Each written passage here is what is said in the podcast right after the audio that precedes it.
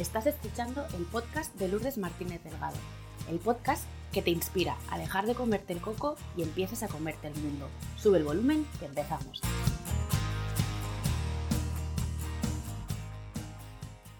Hola a todos, ¿qué tal? ¿Cómo estáis? De corazón, espero y deseo que estéis bien. Mi invitada de hoy empezó su carrera profesional en una galería de arte de Barcelona y cuando su jefa Ana le dio las llaves de esta galería con apenas 20 años, activó sin que lo supiera el gen del emprendimiento. Tras varias crisis existenciales que ella misma ha compartido, el pasado 28 de febrero, muy eh, visionaria por su parte, decide dar el último giro a su carrera profesional y despide a los clientes gordos, de estos que pagan facturas con varios ceros. Ella es experta en estrategias digitales, si no me equivoco más concretamente en Facebook Ads, y lidera su propia agencia. Imparte clases en más de seis universidades y tiene una visión de marketing muy interesante, práctica, realista y humana. Pat Carrasco, bienvenida y muchas gracias por estar aquí conmigo.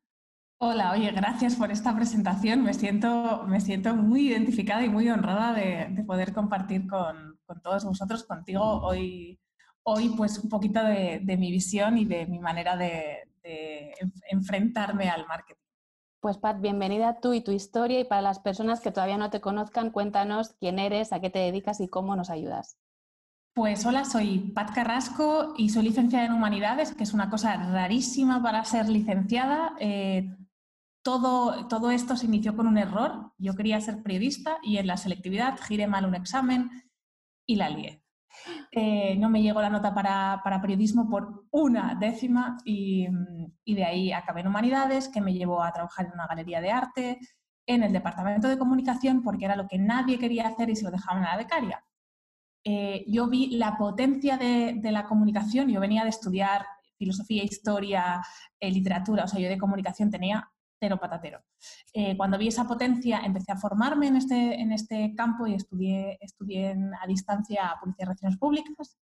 Em, y como, como, vi toda, como vi la potencia de, comunicarnos mejor y llegar mejor a un potencial cliente, desarrollé toda mi trayectoria, trayectoria profesional en la galería en este contexto, en el de comunicación, aunque acabé, acabé dirigiéndola porque soy Aries y soy así de, de chapalante. A mí me dijeron, oye, ¿tú quieres dirigir esto? Y dije, hombre, claro. Em, esto me llevó a, empezar a estar como muy interesada por el mundo del, online, de la comunicación online, porque básicamente quería no hablar con periodistas que eran un poco pesados. Y saltarme al prescriptor eh, me parecía una idea muy sexy. Así que empecé a toquetear temas de Facebook, creé el primer, eh, la primera página de Facebook de una galería.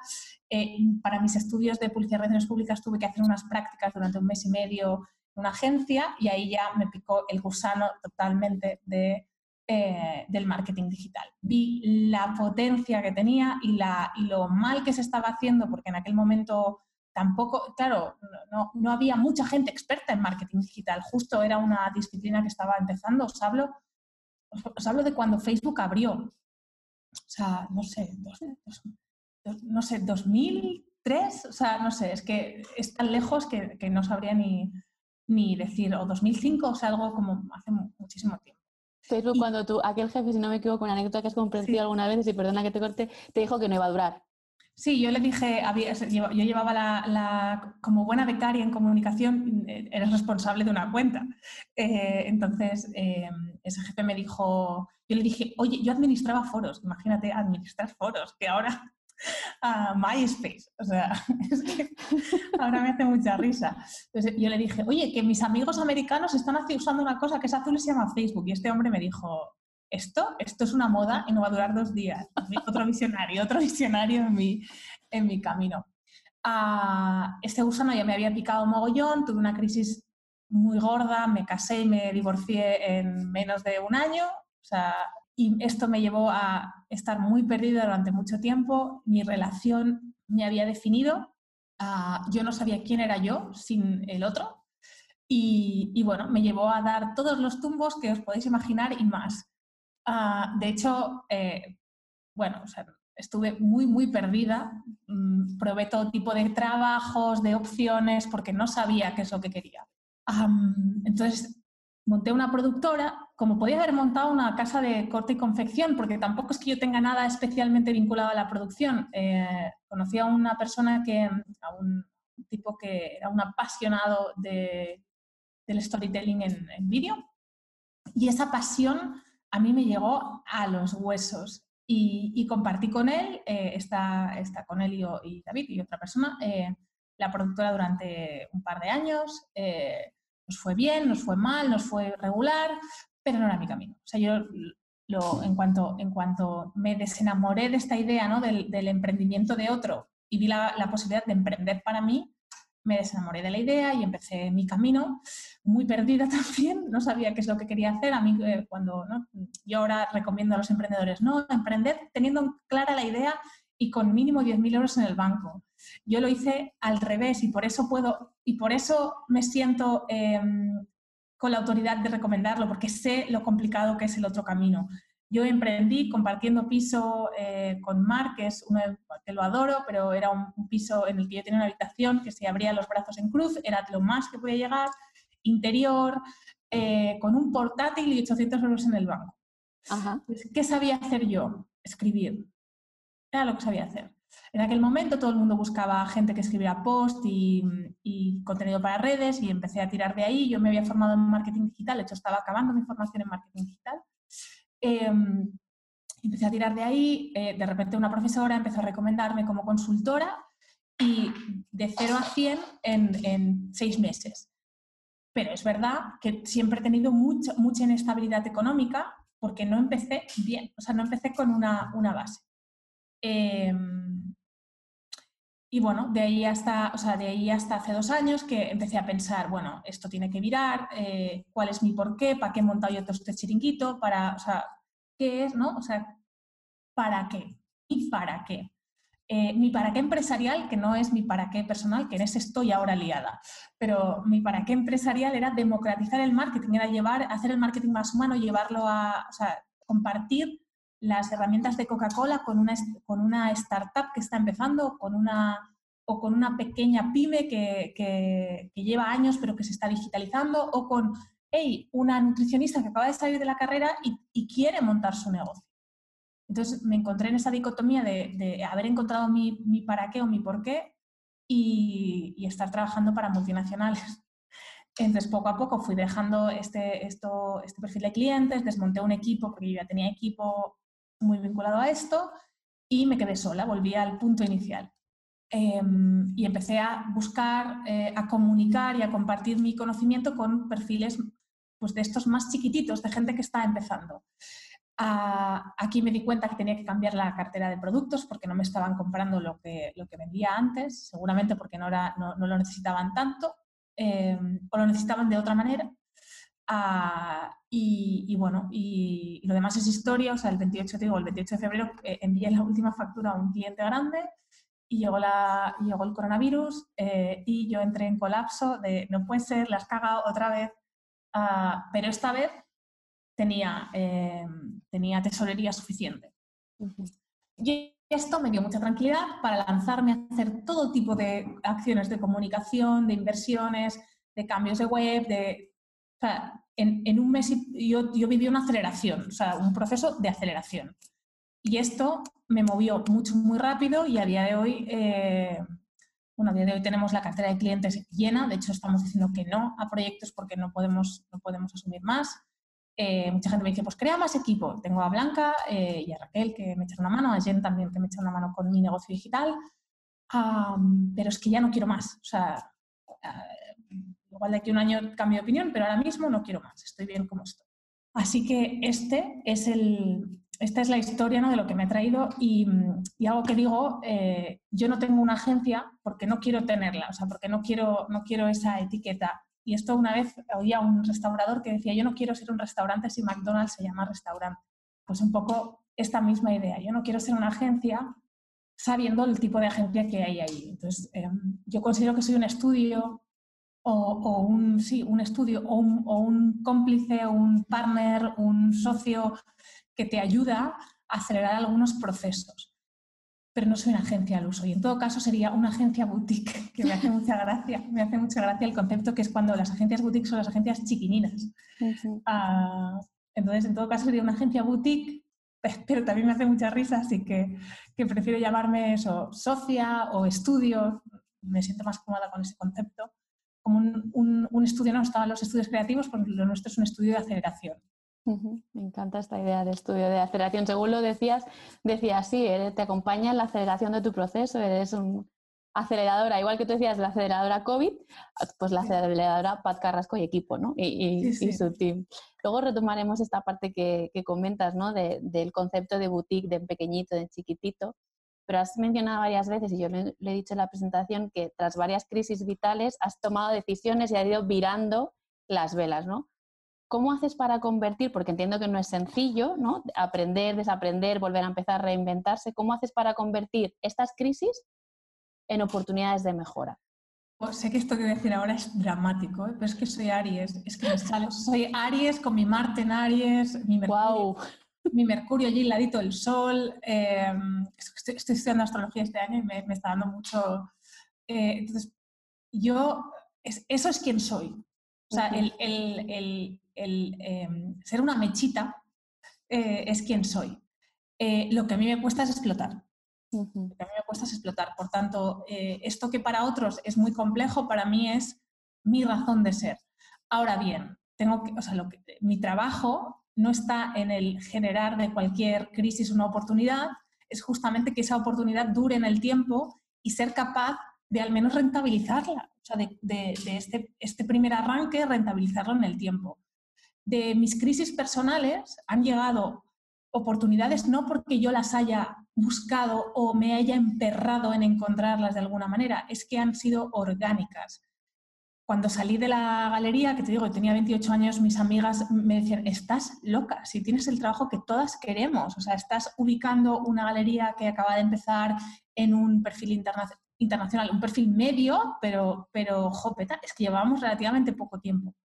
Eh, estás loca yo sentía que había acabado un ciclo. Entonces, eh, claro que ese fue el momento en el que más perdida he estado en mi vida y las oportunidades fueron llegando. O sea, la produ, eh, cuando yo ya vi que la, productora eh, estaba muy deteriorada, la relación personal entre los tres, llegó otra productora más grande para ofrecerme trabajo, llegó otra donde también desarrollé una parte profesional. O sea, que las cosas llegaron un poco sin, sin pedirlas, o sea, sin, sin y vi muchos nos. En ese momento vi muchos nos, vi mucho, esto no, esta posición no, esto no.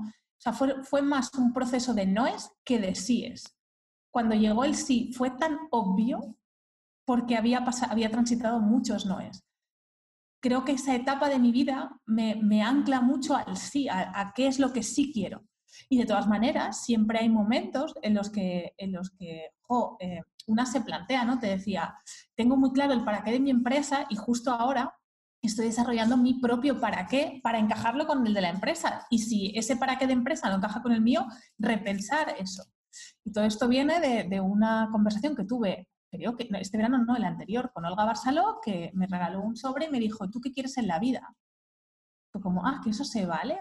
He estado tan preocupada en el hacer que no me he preocupado de Em, el sentir, del sentirme más conectada conmigo, más con... Y ahora mismo, pues tengo otra crisis de encima de la mesa. Es verdad que no es esta crisis de te ha dejado el marido, has dejado el curro, o sea, no es, no es de ese nivel, pero es otra que tengo encima de la mesa y que, y que, y que quiero, y, quiero y, estoy deseosa de afrontar y de ver qué es lo que me trae, qué, qué es lo que no me trae, que, estoy deseosa de ver eh, las opciones que tengo, o sea, que tengo de, mejora con esto que tengo ahora encima de la mesa. Quiero crecer, no quiero crecer, cómo quiero crecer.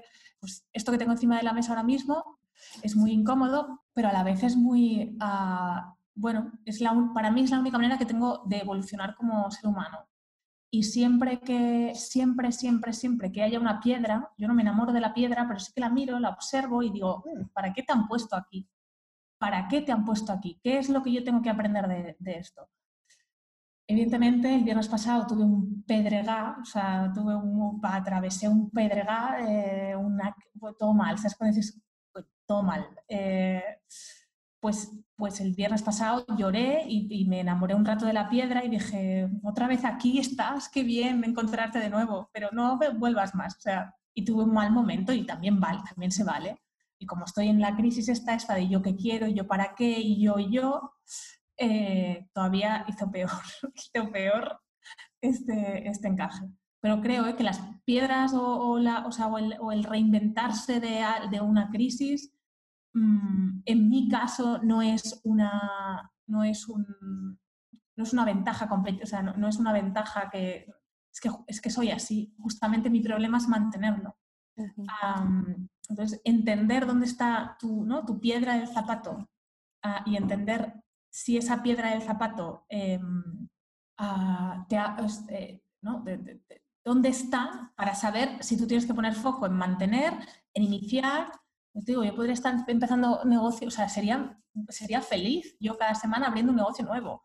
Pero claro, ¿qué estaría haciendo? desgastando energía sin que luego retornara.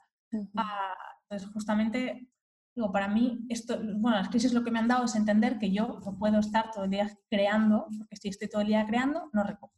Y si no recojo, chica, pues me muero de hambre. Mm a mí esto que estás contando me conecta mucho, bueno, tema astrológico, que yo también estoy haciendo en mis pinitos, es como este año es de romper con la estructura, romper, soltar lo que ya no sirve.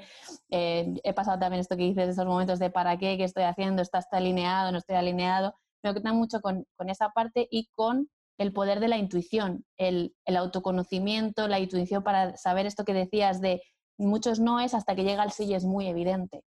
Mira, el esto me, conecta, o sea, ahora estoy pensando mucho en, qué significa liderar. O sea, supongo que ¿no? me doy cuenta eh, que en mi entorno la gente que habla de liderar em, habitualmente es, es, porque está en una situación en la que necesita liderar. Equipos, eh, organizaciones, situaciones.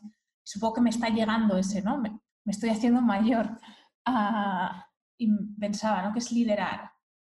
justamente me da la, o sea, la intuición que tengo es que yo, yo lidero desde la intuición, no desde el dato, sino desde lo intuitivo. Y ayer escuchaba el podcast de Michelle Obama, que es, vamos, o sea, es de los pocos podcasts que escucho eh, en el minuto que sale, porque realmente es muy interesante.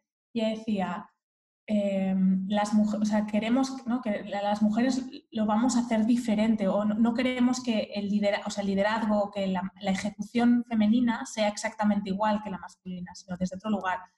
Y yo pensaba, anda, es eso, ¿no? Es, eso, lo, ella lo explica muy bien, muy sencillo con cómo es ella. Em, pero yo pensaba, digo, es eso, es, este punto de em, hacerlo desde la intuición, desde desde, la, desde el la empatía, la comprensión. Primero la, empatía con uno misma, la comprensión de una misma, el, autoconocimiento de una misma y luego eh, trasladado al otro. Y pensaba, digo, ah, mira, esto es liderar en femenino, ah, que, está tan, tan de moda ahora. Pensaba, digo, mira, esto es liderar en femenino, dejar de hacerlo desde el Marte, desde el Aries, dejar de hacerlo desde el, desde el, eh, desde la, desde el hacer, ¿no? Sí, y empezar a, hacer, empezar a, liderar o empezar a, a, verlo desde, otro, desde un lugar igual más, más eso, más vinculado con la intuición. Mm. a mí todavía no me sale muy bien, ¿eh? o sea, también, también, también es importante decirlo, o sea, a mí todavía no me sale muy bien. Pero eh, como todo en la vida, habrá cosas que me salgan mejor, otras que me salgan peor y habrá cosas que aprenderé por el camino. Mm. Relajada, en este sentido, relajada. Si dicen que la vida es un continuo aprendizaje, yo pienso siempre, si alguna vez dejo de aprender, mal vamos, ya poco más voy a hacer en este plano. Correcto, correcto. Yo creo que al final ¿no? el día que deje de aprender es el día que me voy a morir. y, seguramente mi para qué está muy vinculado a esto, a, esta curiosidad por estar todo el día conectando cosas nuevas eh, que antes no sabía. Mm. Ah, y o sea, desde que tengo mi hija leo menos, pero por ejemplo, este año llevo ya 10 libros leídos, que multiplica por, por 5 casi en, los que leí el año pasado. y este año cuando leía, ¿no? Eh, estaba leyendo la teoría del todo de, Stephen Hawking y pensaba, o sea, y, estaba disfrutando tanto de la lectura, aunque no entendiera la mitad de lo que me estaba contando el pobre señor, porque, porque realmente hay una parte teórica que se me escapaba, pero estaba disfrutando tanto del del que se me escapara que de repente pensaba, es que ahora que mi hija tiene, tiene cuatro años, o sea, va a cumplir cinco, tal, pensaba, digo, es el momento de recuperar el placer de la lectura em, por la lectura, o sea, no, no, para, ¿no? Porque leo mucho, ¿no? Eh, leo mucho de, emprendimiento, de marketing, pero el placer de la lectura por la lectura, por aprender algo nuevo, por ir a un sitio donde antes no había. Así que mi objetivo 2021 es leer por lo menos 15 libros, que es cinco más de los que, cinco este más. wow. Eh, Pat, tú hablas de un marketing humano y yo me pregunto en qué momento hemos dejado de tener en cuenta y de tener en presente que al otro lado de cualquier campaña o cualquier acción de venta hay una persona. ¿Y en qué se diferencia este marketing humano, práctico, de lo que venimos viendo habitualmente? Mira, yo te voy a, voy a, voy a hablar aquí de dos momentos. Em, los 80 fueron, fueron una década muy eh, agresiva en cuanto, al, en cuanto a, la creación, a, un, tipo de marketing que viene heredado de, pues de, de, una manera de hacer, porque antes del, o sea, antes del, siglo XX, cuando se vendía, ¿no? Se vendía con el marketing de la Matilde, que es mi abuela, que es el me lo quitan de las manos. O sea, que ese era un marketing o una, una, comunicación de tú a tú, porque no había marcas de gran, de gran consumo, había muy pocas marcas de gran consumo. Eh, y todo era, de, todo era una comunicación. Claro, yo soy, soy, de humanidades, yo al final tiro del hilo a, ¿no? ¿Cuándo fueron las primeras campañas de comunicación?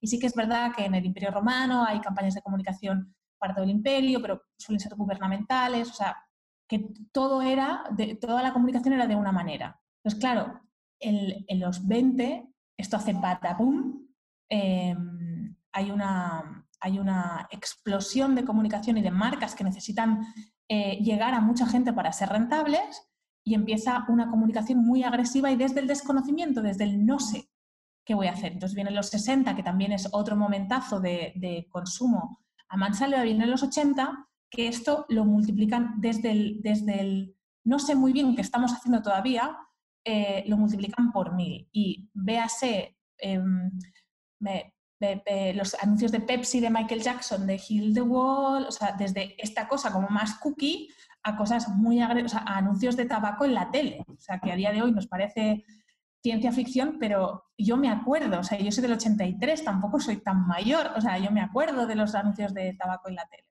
Em, lo que sucede es que nos dan una herramienta de la cual no sabemos, no, tenemos las reglas, no, sabemos qué, son cuáles son las reglas. Entonces, el, generador de la comunicación lo hace tal y como sabe y estira mucho de la, de la cuerda, hasta que un día el consumidor se convierte en un usuario avanzado de la comunicación y cuando ve a un señor en Netflix bebiendo Coca-Cola, sabe que esa Coca-Cola no está ahí por casualidad y empieza a molestarle algunas campañas, algunas, algunas maneras agresivas de comunicar, y aquí es cuando ya se empieza a conectar eh, los 2000 con cosas más creativas o cosas más emotivas.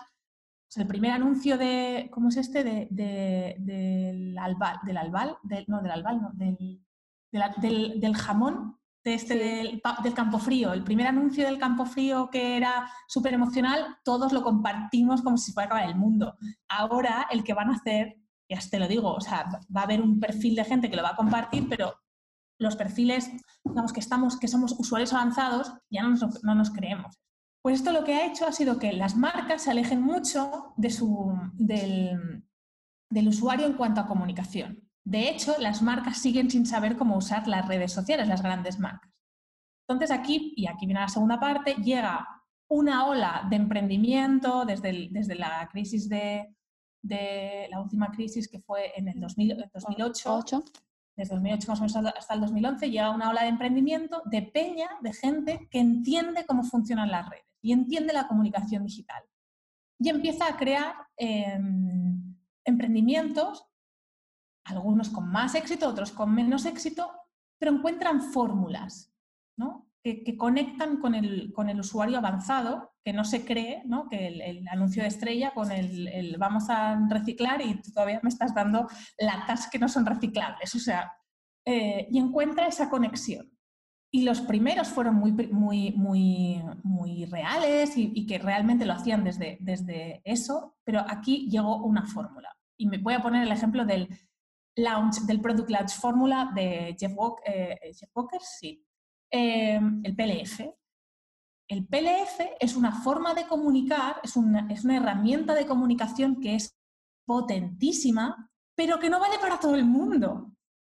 Y de hecho, vale para gente que piensa que no vale, pero no vale para gente que sí piensa que vale. Y de esa fórmula que es muy potente, pero que es un, es un martillo, empiezan a aparecer subexpertos sobre esa fórmula que te la venden como si fuera para todo el mundo. Y tú eres una peluquera y tienes un martillo en la mano. Entonces, el, el dañito que le vas a hacer a tu cliente va a ser tremendo, porque tienes un martillo y tú necesitas un peine o un secador. Entonces, la herramienta en sí es buenísima. El problema es que hemos pensado que esa fórmula es igual para todo el mundo y no lo es. Y requiere unos, por ejemplo, el PLF, no, no, quiero un lanzamiento. Si supieras lo que, lo que, lo que, o sea, lo que implica un lanzamiento es que me lo pedirían mucho menos. Un lanzamiento implica que durante un mes dejas de tener vida, o sea, chimpún. Eh, vives solo para eso inviertes una cantidad de pasta que es ingentísima, porque necesitas, o sea, la tasa de conversión en el online pues es de un 1 a un 4%. Pues imagínate, si tú quieres poner a mil personas en un curso online, ¿cuánto tienes que invertir? ¿Quiere decir que lo puedes recuperar? Claro que sí, si pones a los mil. Aquí hay un tema de time to market, es decir, de si el momento es el adecuado, de si, claro, yo en la última factura el 28 de febrero, pero es que luego viene una pandemia que nos deja a todos encerrados time to market no podía ser más perfecto que vendo marketing digital. O sea, es que no podía ser más perfecto. A mí me llamó hasta, hasta el, en marzo yo hablé hasta, vamos, no yo hablé con Pedro Sánchez por pura casualidad. Pero hablé, o sea, time to market, no, no, yo no me podía haber imaginado un time to market mejor para mí. Es verdad que al principio me asusté, pero, pero luego es que me di cuenta, de, es que es mi momento, o sea, es para mí. Pero imagínate que yo hubiera lanzado un curso de, eh, o sea, hubiera lanzado una marca de, eh, cosmética que tienes que comprar en tiendas. Pues es que, o un, proyecto de wedding planning, estaría muerta. O sea, es, que era así. O sea, hoy, hoy escuchaba en la radio que el 80% de las bodas en Cataluña se han anulado. Mm. O sea, entonces el time to market es importantísimo también. Y esto hay una parte que controlamos y una parte que no. Hombre, si vendes bañadores no los saques en diciembre, pero en el, en el, hemisferio, en el hemisferio norte, al revés en el hemisferio sur. Entonces, em, eh, hay una parte del time to market que podemos considerar, eh, time to market que es el momento en el que vas a conectar con tu mercado. Que hay un momento en el que podemos conectar y otro que no. Total, que con los, los lanzamientos existen mil cosas que hay en, en, medio que no dependen de ti y hay otras que dependen de ti, un producto validado, un producto no validado.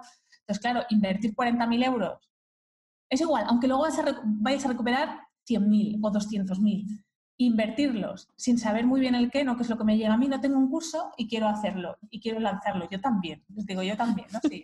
tengo, 100, tengo 400 euros de inversión y quiero mil plazas. Digo, si supiera hacerlo, no lo haría para ti. Lo haría para mí y viviría debajo un coco, feliz. Entonces, hay fórmulas que funcionan y otras que no. Esto ha hecho que los usuarios avanzados olamos desde lejos cuando un webinar es eh, real, es eh, desde el buen rollo y cuando es de venta. ¿Quiere decir esto que, todos los webinars de venta están mal? No, de hecho, eh, yo los utilizo. Utilizo fórmulas que me parecen que se acercan al PLF, pero que, se, que van más con mi manera de hacer problema es que estamos tratando tanto los, de, los del jamón, los del campo frío, como cuando hacen tres veces el mismo anuncio cambiando la, cambiando la frase, eh, como el del PLF está tratando al consumidor de idiota. Y, el, y te digo, el problema es que mi abuela, pobrecita, falleció em, sin haber sido una consumidora avanzada, pero mi hija ya es una consumidora avanzada y tiene, y tiene digo, va a cumplir cinco años. Por tanto, la manera de comunicar o de conectar con mi hija va a ser absolutamente diferente a la, que, a la de con mi, abuela. Y siguen utilizando, las, las, marcas de gran consumo siguen utilizando fórmulas. O sea, los anuncios de los coches no han cambiado nada desde que tú y yo tenemos memoria. O sea, nada, cero. Eh, y de hecho ponen los mismos en Facebook, que digo, que me llamen, señor Renault, llámame, llámame, señor Citroën, yo te lo apaño, sea, señor Sea, de aquí, yo te lo apaño. Entonces, no están pensando en estas nuevas maneras de conectar con el usuario que viene. Es verdad que las redes son exigentes, pero es que tu consumidor nuevo está ahí y es exigente. Totalmente. Un poco al hilo de lo que dices, y ha salido la palabra varias veces en la conversación, creo que para conectar con este cliente ideal se necesitan, desde mi modesto punto de vista, dos ingredientes fundamentales, ¿no? Primero, la autenticidad y segundo, la coherencia para desde ahí poder generar credibilidad, confianza y que el resultado de eso sea una venta. ¿Crees que los emprendedores o las pymes tenemos esto a nuestro favor? ¿Cómo lo podemos potenciar si esto es así? A ver, em, las pymes digitalizadas, sí, las no digitalizadas tienen un drama porque, digo, yo hago consultorías y lo que me llega es gente que me dice, quiero vender, digo, yo también. O sea, ¿y? O sea, ¿y, qué más? Hay que recordar que para que, o sea, que, la venta es un acto de seducción. Y, si, y esto lo explico así de, claro porque se entiende muy bien. Si yo estoy en una discoteca y estoy ligando, ¿no? Como cuando lo conocí a mi marido, eh, cuando, si, yo estoy sentada, o sea, estoy, estoy, con mis colegas y viene un tipo y me dice, te vienes a mi casa y, y, conectamos, lo que es probable que le diga es que estás como unas castañuelas. A no ser que en ese momento justamente a mí me apetezca, y, y siempre, alguna vez pasa, o sea, alguna vez pasa, pero estaremos de acuerdo que no es lo normal. Este acto de seducción pasa por, hey, hola, me llamo Patricia y me, oye, te invito a una copita y puede ser que ese, ese proceso sea muy rápido, pero puede ser que, la, que se necesiten tres citas, cinco o veinticinco. Dependerá de tu promesa de valor. Dependerá de qué estás prometiendo a nivel de valor. Y claro, y puede ser incluso que esa relación eh, vaya creciendo y se fidelice y nos casemos y tengamos hijos, pero si a mí, te digo, en la, discoteca el, tipo me dice, hey, eh, te vienes a mi casa o el anillo para cuándo, yo flipo, o sea, pues lo que nos pasa como pymes y, es que la mayoría de gente me dice, quiero vender. Digo, yo también, pero Coca-Cola ves su marca seis veces al día y te parece normal. Y tú quieres vender con un impacto, con el anillo para cuando, ¿no? O sea, creo que aquí hay una relación que se tiene que trabajar que no estamos, eh, que no estamos teniendo en cuenta muchas veces los emprendedores y las, y las pymes, que es generar esa relación, que esto va de relaciones, que no va de, no va de vender. Y a ver, ¿y con quién generarías tú una relación? ¿Con Coca-Cola o con María Sánchez? Con María Sánchez, porque las personas confían en personas. O sea, es así. Entonces, tú no confías en Coca-Cola, tú no confías en Coca-Cola, confías en las personas que hay detrás de Coca-Cola. Pero la, esa, digamos, la guerra María Sánchez-Coca-Cola, María Sánchez sale con un portaaviones y, Coca-Cola con unas flechitas. Por eso Coca-Cola necesita invertir la pasta que necesita invertir en que veas seis veces la marca al día. Igual María Sánchez lo que necesita es que la veas una vez al día, una vez a la semana, dependiendo de sus objetivos. Pero, pero esa guerra la ha ganado María Sánchez. Antes de, que salga, antes de salir a, a batallar, ya está ganada. Las personas confían en personas. Y este es el gran problema. Yo trabajo con marcas de gran consumo, que son pequeñitas, pero son de gran consumo. Este es el gran problema, o sea, porque tú en una marca de gran consumo es muy difícil poner la cara del CEO o la cara de la de comunicación. Es muy complicado. En cambio, en, María Sánchez, que hace joyitas, es muy fácil. Luego, luego llegará un momento en el que seguramente María va a dar un paso para atrás y sea su marca la que esté delante llegará un momento en el que eso suceda. Pero, por ejemplo, y pongo el ejemplo de Lucía B, porque lo, me, flipa la manera que tienen de hacerlo, tú sabes quién hay detrás, pero tú, sabes, o sea, sabes qué persona está detrás. Eh, de, Lucía B, de marcas como Mr. Wonderful, o sea, sabes quién hay detrás. Y ojo, cuidado que ahora mismo Mr. Wonderful, o sea, no comparte nada de información de, la gente, de sus fundadores. Cuando empezó sí que era así. Porque al final las personas confiamos en personas. Es que es, algo tan, tan básico, ¿no? Cerebro R mm, de tan eh, nivel, o sea, P3, P3, de la psicología eh, eh, es tan básico que a veces se nos olvida. Y, ¿no? y ahora me hace mucha risa, me hace mucha risa todo este nueva ola de los reels donde todo el mundo estamos haciendo lo mismo, ¿no? con esta cosa de vamos a bailar y pensaba, ¿no? Y yo pensaba, digo, qué mal hemos entendido lo de las personas. O sea, qué mal lo hemos entendido, porque si todas estamos con el dedito para arriba, dedito para abajo, todas exactamente igual, qué mal lo hemos entendido. O, sea, o qué, les decía al, equipo, digo, es que qué mal lo hemos explicado. Si esto es así, qué mal lo hemos explicado. Porque no va de, dedito para arriba, dedito para abajo. Va de comunicar unos valores, mi para qué, mi para qué. Eh, y esto a veces se hace con deditos y a veces se hace de otra manera. Encontrar el lenguaje, el, propio lenguaje, aquí es lo complicado en, sostener la comunicación día tras día. Y yo, yo me, hice, confieso que me hice un reel aquí haciendo uh, uh, ah, y fue como me dio, o sea, me dio tanto apuro porque se alejaba tanto de mi marca que pensé, ni engagement, ni alcance, ni la madre que me trajo. Yo, eh, este no es mi, esta no es mi manera de comunicar y no estoy encontrando la manera de comunicar con Reels. Bueno, cuando la encuentre, la, la, compartiré, pero esto no me hace más humana. Esto me hace más igual que el resto. Eso es. Sí, te hace más entrar en ese piloto automático de cómo es lo que hay que hacer, pero no vemos el para qué que tú insistes tanto que yo comparto contigo de cada acción que hacemos, de cada decisión que tomamos, de cada comportamiento que tenemos. Siempre digo, si alguien no ha visto el círculo dorado de Simon Sinek, Simon Sinek por favor, parad este podcast, id corriendo, luego volvéis, ¿eh? pero id corriendo, a, son 10 minutos que, que, van a cambiar, o sea, que van a cambiar vuestra manera de ver las cosas. Y si además eh, os leéis el libro, el, todo empieza con, un, por, qué? que yo me leí el año pasado, em, es, que, es que va a ser mucho más potente. Y ya, eh, por ejemplo, los líderes comen, comen los últimos, es más temas de liderazgo, pero ahora eh, sacó uno que era Infinite Games, que me lo leí en, en plena pandemia.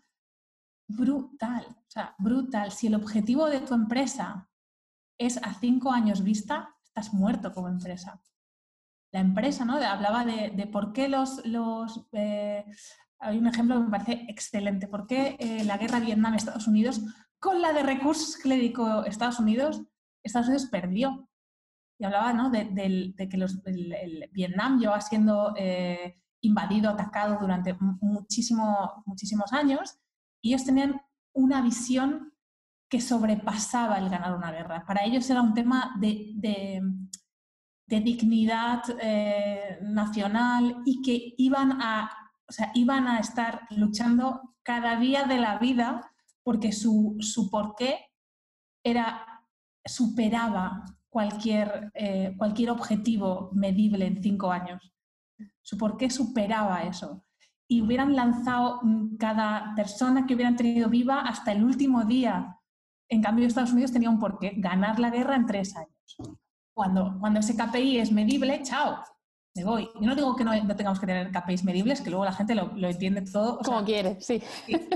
KPIs medibles sí, por favor, pero un porqué que supere ese KPI. O sea, que, que tenga, que tenga, supere eso. Y otro ejemplo, y este es mío. O sea, recuerdo una vez en, cuando trabajaba en Londres, cuando, cuando estuve ya viviendo, em, tenía una vez a un directivo de una empresa bastante tocha delante mío y el tío, o sea, yo le decía, esto no puede seguir así, ves este Excel que te he preparado con todo en rojo. Eh, y el tío era como, o sea, tenía claro que esto tenía, o sea, que, que había un, que había algo que superaba a, a los datos que, está, que yo le estaba poniendo insistió en seguir con, esa campaña, ese nuevo modelo de comunicación. Ese... Y fue una de las lecciones de mi vida. Acabó funcionando, acabó reposicionando, acabó... O sea, fue excelente. ¿Y qué hubo ahí? Persistencia. Y un para qué.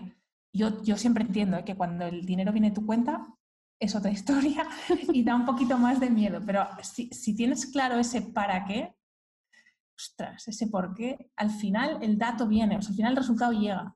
Mm. Ya, hay un tema de persistencia. Eh, siempre viene acompañado de gente que te puede decir, hombre, estás vendiendo hielo en, la, en, la, Antártida, igual no es el lugar. O sea, igual el hielo bien, vamos a venderlo en otro sitio. Igual gente que te acompañe en, ese tipo de decisiones, pero hay una visión que, que, es infinita, que es un loop infinito, o sea, que no hay un, no hay, unos, no hay un ganador. O sea, no he ganado o he perdido esta guerra del emprendimiento. Eso no pasa. O sea, no es mm, he perdido, ¿no? He tenido que, he tenido que acabar este proyecto, eso no es el final. eso no he, no he ganado o he perdido nada. Es, esto de aquí, mm, bueno, pues cuando te lamas las heridas y, todo esto sana y todo cure y, y, si te apetece volver a pasar por ahí, va a haber otra, otro, otro camino, otro sistema, ¿no? Y, y cuando todo te funciona, ¿estás ganando? Esta es la gran pregunta, ¿no? Si todo te funciona y tus números dicen, wow, tengo un 50% de rentabilidad y facturo muchos ceros, eh, que parece ser ahora ¿no? el, tema, facturar muchos ceros. Em, siete cifras, ¿no? Los seis cifras. Eh, ostras, eh, estoy ganando. Esto significa ganar esta batalla. Y, y, además es una batalla. Sea, es, ¿no? O sea, tú facturas cinco, yo seis. ¡Ja! ¿No? Mm. Es, es, es, como... Sí, pero es como cuál es el precio emocional que estás pagando por facturar seis. Sí, y, además yo puedo elegir pagar ese precio emocional porque, porque, a, mí, porque a mí me pone mm, eh, y a ti no. Y está, o sea, porque hemos entrado también como en el super, en el super emprendimiento. Hay que, hay que ser súper emprendedores y si no facturas 10.000 euros al mes eres un mierder. Bueno, pues es que para facturar 10.000 euros al mes igual necesitas 5 años de vida y tú llevas 5 meses. Ah, y necesitas cagarla padremente durante todavía otros, otros 12 meses más, por lo menos. Eh, y, y, luego el salto no es de, de 2.000 a 10.000, es de 2.000 a 4.000, de 4.000 a 8.000, de 8.000 a 10.000. Y esto es un proceso. Y luego, digo, yo soy una mechilla, yo soy aceleradora de procesos. Esto es, esto es lo que he entendido. Pero también hay que saber si quieres acelerar ese proceso y qué coste tiene eso. Em, y, no hablo de coste solo económico, que es un coste económico, es un, es un coste familiar, social, mental, psicológico, o sea, y está, quiero decir, está, y, te digo, yo lo elijo, y tanto lo elijo tanto que, que, me dedico a ello, pero hay que saber que no todo el mundo está preparado para eso. Y hay que hacer, es un camino de autoconocimiento que te mueres. De decir, vale, yo estoy preparado para durante un año invertir todo lo que gane en esto y eh, igual tener que trabajar en vez de las cinco horas que tenía eh, planteado, diez, ¿estoy dispuesto a eso?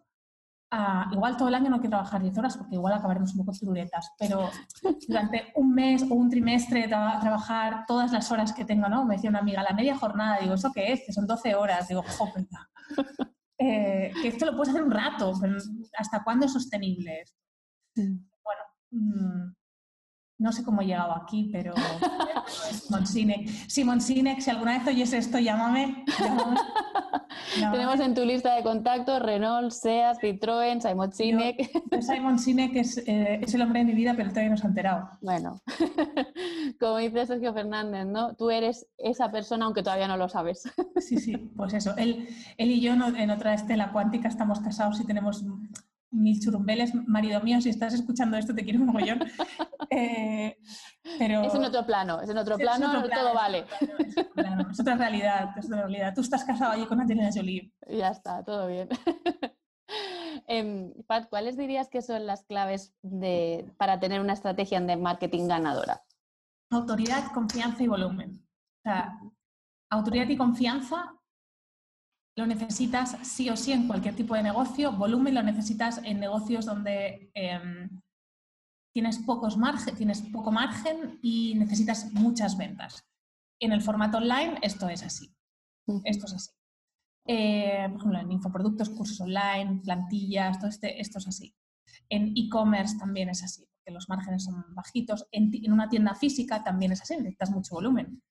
Em, autoridad y confianza, si la panadería debajo de mi casa no necesita trabajar nada, la autoridad y la confianza. Si yo voy el primer día, me atienden bien y el pan está bueno, ya está. Autoridad y confianza conseguida. Eh, si voy un segundo día, me atienden bien, el, pan está bueno, o sea, la, primera vez consiguen la autoridad, la segunda la confianza. De hecho, eh, dice que no tienes un cliente cuando ha ido una vez, sino cuando te ha comprado la segunda. Entonces ya tienes la autoridad y la confianza. La panadería debajo de mi casa necesita cierto volumen, porque todos los días puede hacer 100 barras de pan, no puede hacer 400. Y puede un día decidir hacer 400, pero esto es un salto que va a tener que decidir hacer y esto implicará igual tener que ampliar el local, o sea, hay una serie de implicaciones que sería hacer más grande todo esto. Em, en el online lo que muchas veces se nos olvida es que necesitamos la autoridad y la confianza. Y la gente viene pidiendo volumen. Entonces, eh, esto es la, eh, la velocidad sin potencia no tiene sentido, o sea, la velocidad sin control no tiene sentido. ¿Volumen para qué? O sea, hacia, o sea, ¿para qué? Autoridad, confianza son la clave, la clave en especial de las empresas pequeñas, que es más fácil ganar la autoridad y la confianza. ¿Cómo ganamos autoridad y cómo ganamos la confianza? Que estas son las preguntas padre del, momento. autoridad por qué estamos diciendo y quién nos hace de altavoz. Es decir, si yo eh, he trabajado en Vogue, perdón, si yo he salido en Vogue, en la portada de Vogue, tú asumes de mí una serie de cosas. Si salgo en la portada del país, asumes una serie de cosas. Y si salgo en la portada de Science, asumes otra serie de cosas. Eso es la autoridad, ¿no? Me decía una vez una, una me escribían, decían, no, em, queremos que eh, compartas en tu Instagram, no me acuerdo que era, un producto, un producto de belleza. Y yo les decía, digo, pues que tengo cero autoridad en belleza, o sea, soy una hortera, y se nota, o sea, y se ve, o sea, ¿cómo voy a compartir yo esto? Les decía, no, es que no tiene ningún sentido si yo ahora te me puse a hablar de astrología, cosas complejas, tú me dirías, ¿pero qué me está contando? Si esta chica, ¿qué sabe, no? La autoridad tiene que ver con lo que tú, con lo que tú dices y quién te hace de altavoz. Las relaciones públicas aquí son básicas y aquí coincido con, con mi amiga Costa, con mi amiga Chil Costa, que, que, el primer paso de toda estrategia de comunicación pasa por las relaciones públicas. Tengas un negocio on o off, chimpún. O menos lo mismo la panadera debajo de mi casa, que le entran gente y ya dice, oye, y ya, hay estas relaciones públicas ya suceden, que alguien que tiene una web que no conoce nadie. O sea, este, la, de la web va a tener que hacer un esfuerzo mucho más eh, exagerado en relaciones públicas que la de la panadería, pero la panadería, o sea, tiene que montar un local, o sea, una cosa por la otra. Em, la confianza se consigue con contenido, con contenido, siendo, siendo convirtiéndote en un experto de tu sector en el que, el que dice las cosas y cómo las dice, o sea, el que dice las cosas relevantes en el sector y que tiene una visión que es única. ¿no? Ahora comentaba a Blanca, le decía, digo, tenemos que dejar de ser las que hacemos Facebook Ads de venta, porque todo el mundo está vendiendo Facebook Ads de venta. Cuando yo empecé, había tres que hablaban de Facebook Ads de venta y además eran tíos y hablaban todo el rato de más grande, más rápido, más fuerte. Y yo hablaba de, bueno, pues se pueden hacer las cosas de otra manera, digo, tenemos que cambiar este, este, discurso. No podemos entrar, o sea, hay que empezar a virar la visión de, todo esto. Em, y creo que justamente lo que me da confianza a mí es que te puedo hablar de las últimas novedades de, la herramienta, pero que te puedo aportar algo que el resto no te aporta. Y ahora mismo estamos aportando lo mismo que todo el mundo aporta. Por eso, em, ahora en noviembre estáis viendo que, estoy publicando muy poquito en, en redes, no estoy ni sacando newsletter, o sea, estoy muy callada porque estamos repensando eso, ese, ese tema de confianza. Y el volumen, es lo, en el fondo el volumen es lo fácil. El volumen, tú pones pasta y te doy volumen, sin pum. Em, claro, la gente me dice, claro, lo fácil para ti que conoces la herramienta. Correcto, correcto. Pero no solo existe una herramienta, ahora estamos trabajando con Pinterest Ads, estamos trabajando con Spotify Ads, que tenemos una reunión de hecho mañana con la, gente de Spotify, el jueves con la gente de Spotify, eh, Google Ads, sea que existen muchas herramientas para dar volumen. Algunas serán más adecuadas para un negocio y otras serán menos adecuadas para un negocio. Eh, bajo mi punto de vista, eh, Spotify Ads es muy buena para negocios locales, Facebook igual para, para atraer un volumen más generalista, o sea que hay que encontrar la tuya, lo que decíamos antes. Eh, un, martillo para un señor que clava, una señora que clava clavos, pero no para una señora que peina la pelota. entonces, para mí esta es la clave, autoridad, confianza y, y volumen, y me acaba de salir un método. Fíjate. pensándolo, pensándolo. Me acaba de salir un método. Pues. Ahora le tengo que encontrar el nombre. El Exacto, un nombre guay, un nombre flow, está el naming. Sí, se va a encontrar como el método PAT, ¿no? Que luego coincida con. Yo que también soy muy de inventarme eh, nombres y a, lo último que me he inventado, aparte de declararme persona centrista, eh, me he inventado un método que se llama Chao Coraza, que dices glamuroso, pero, ¿sabes? Pero a mí me está funcionando muy bien porque tiene mucho que ver con cuando yo descubrí quién era yo después de abandonar una coraza. Entonces, bueno, voy para ahí, pero que, que esto de inventarse nombres es, es muy guay. Creo que has respondido a esta pregunta, pero me gustaría saber si tú recomiendas una herramienta de, pago, ¿vale? Has dicho varias, has dicho Spotify, has dicho Pinterest, Facebook para todos. Es decir, todos deberíamos dedicar una partida presupuestaria eh, en, en anuncios todos deberíamos dedicar una partida presupuestaria para anuncios, pero no tienen que ser ni digitales. me llega una vez una, clínica dental de aquí de Barcelona que quiere ubicarse en su barrio, bla, bla, bla. Eh, para familias, digo, a ver, ¿dónde están las familias de tu barrio? O sea, es que lo primero que hay que plantearse es dónde están los tuyos. Eh, ¿no? Pues por el perfil de gente, van a este cole, ta, patrocinar el equipo de básquet, de hockey y de natación. O sea, esto es público o, sea, o, una de mis mejores amigas que tiene una peluquería en mi pueblo que me decía, eh, ¿dónde pongo? voy a poner los Facebook Ads, aunque la tipa se los pone y no le va tan, o sea, ni, tan mal. Eh, pero mi consejo fue, ve a la radio local, o sea, ve a la, al, al, a la radio local, a la biblioteca, o sea, es ahí donde, donde están los tuyos, o sea, ¿no? Mm. Luego todo esto se puede complementar con Facebook Ads, pero no todo el mundo tiene que pasar por ahí. Ah, de hecho, cada vez pienso más que es una herramienta para gente que ya está muy ubicada en el mercado. Antes, cuando yo empecé con Facebook Ads, que, yo no, había ni el Blueprint, que es la academia propia de la, academia que da Facebook, yo aprendí cagándola. O sea, yo no había, ¿no? ¿Dónde aprendiste Facebook Ads? Pues es que no había nadie que los, enseñara. O sea, entonces los aprendí haciendo crear, siguiente, sí, no, pago, tal. Claro, en ese momento no había competencia, cualquier caca funcionaba a día de hoy tienes que tener unas estrategias hiperpensadas y donde hace un año yo vendía casi cualquier cosa en un e-commerce, menos, menos cosmética natural que me costaba un poco más, casi todo lo vendía a través de un e-commerce. Este año yo he visto cómo la competencia es cada vez más feroz, es más compleja. Por tanto, creo que son para, para proyectos que ya están un poco eh, eh, asentados. O si no, habrá que seguir estrategias de marca, de creación de marca, pero no ya no es performance, ya no es ya no es lo que vendíamos hasta ahora de dame un euro y te doy cuatro, sino es dame un euro y te voy a dar esta visibilidad, estos clics, esto. Entonces, yo creo que todos deberíamos invertir en, publicidad. De hecho, yo invierto en publicidad. Eh, no conozco a nadie que no invierta en, publicidad. A nadie que esté, o sea, que, que, esté, que esté medio, medio creciendo. Igual gente que empezó hace mucho tiempo en redes, eh, no necesitan tanto, o y que tienen productos, no sé, que tienen programas que no, que no, necesitan vender mil, sino que con 100 tienen. Esta gente igual no necesita tanto, pero eh, o inviertes en redes, o sea, invierte, a día de hoy, si empiezas hoy, no te, no te queda otra que invertir. Y también te digo, si, tienes un, buen, tienes un buen posicionamiento eh, y quieres seguir creciendo, vas a necesitar eh, atraer a gente nueva, los algoritmos cada vez entienden más cómo nos pueden pillar y uh, nos limitan los crecimientos orgánicos. Ah, entonces, yo, vamos, veo que sí o sí hay que pasar por Publi. También te digo, no todos los negocios, la Publi es online. Múltiples herramientas y, y, el online es solo una de las que podemos tener. Ok. Eh, bueno, eh, llevamos una hora de, charla, yo me quedaría mucho más, pero entiendo que el tiempo es un bien em, valiosísimo y mm, te voy a hacer las dos últimas preguntas que hago a todas las invitadas e invitados que pasáis por aquí. La primera es, ¿cómo un especialista en marketing humano, si me permites la expresión, puede ayudarnos a que dejemos de comernos el coco y empecemos a comernos el mundo?